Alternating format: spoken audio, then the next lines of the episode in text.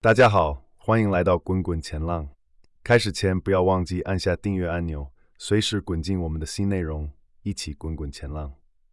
我是 Jacob，今天我们将谈论美国国债市场的动态、联准会理事的发言，以及 Amazon 推出的聊天机器人 Q。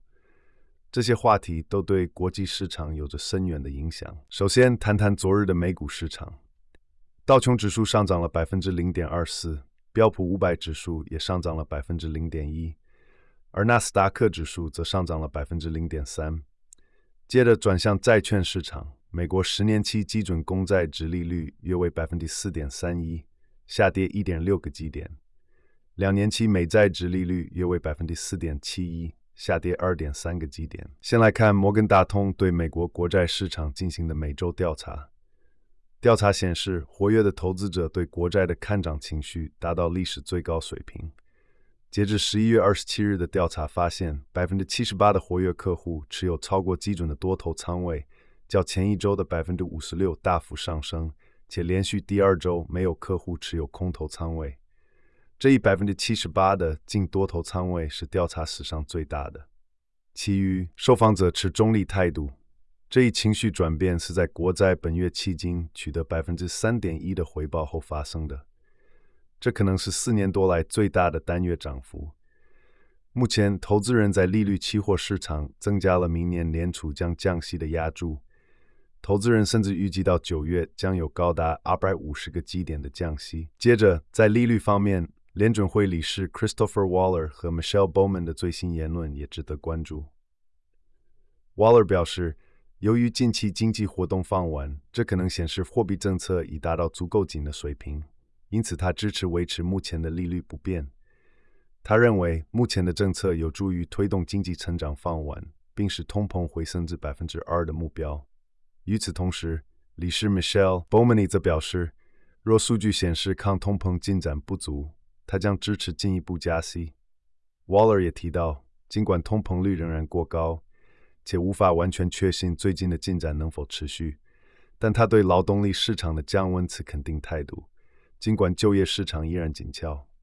此外，他指出，自上次政策会议以来，长期美国国债殖利率虽有所回落，但仍高于年中前的水平，显示总体金融环境依然偏紧。这些观点对于预测联准会的未来政策方向至关重要。再来看到亚马逊昨天宣布推出一款名为 Q 的新聊天机器人。这款产品在拉斯维加斯的 Amazon Web Services reInvent 会议上公布，显示亚马逊在生产力软体领域挑战微软和谷歌的最新努力。Q 目前提供预览版，并且有多项功能可免费使用。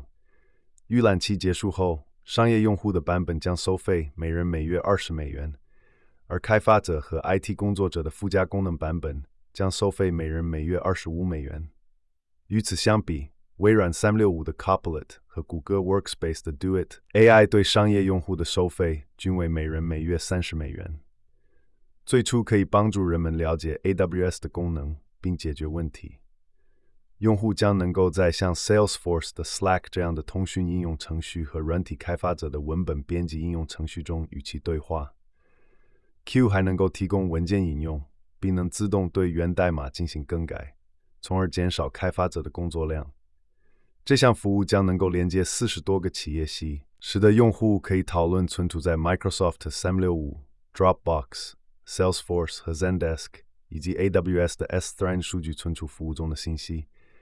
用户还可以在与 Q 互动时上传和提问有关文件的问题。专家预计 Q 将在未来几个月内被开发者和云管理员广泛采用。最后，我们要纪念投资界的传奇人物查理芒格于九十九岁高龄去世，结束了与沃伦·巴菲特长达近六十年的黄金搭档关系。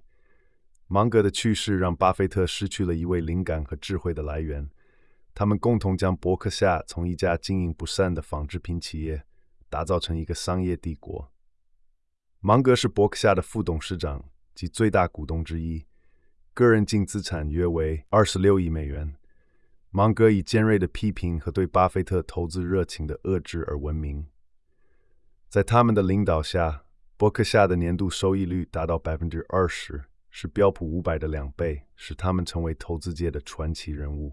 感谢您的收听，这就是今天的国际市场新闻摘要。